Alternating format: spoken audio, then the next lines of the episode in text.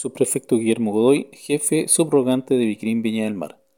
Producto de una investigación realizada por la PDI de Viña del Mar, en conjunto con SACFI de Valparaíso, se logró la desarticulación de dos bandas criminales que se dedicaban al microtráfico de droga en el sector de Nueva Aurora y Chorrillos de esta comuna. En esta diligencia se detuvo a nueve personas, cuatro mujeres y cinco hombres, con antecedentes policiales y penales por infracción a la Ley 20.000.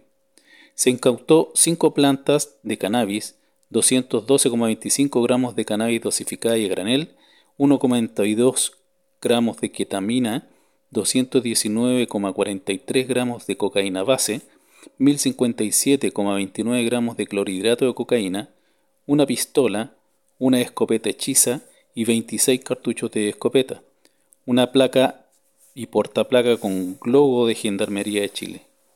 Los detenidos son puestos a disposición del Ministerio Público por infracción a la Ley 20.000.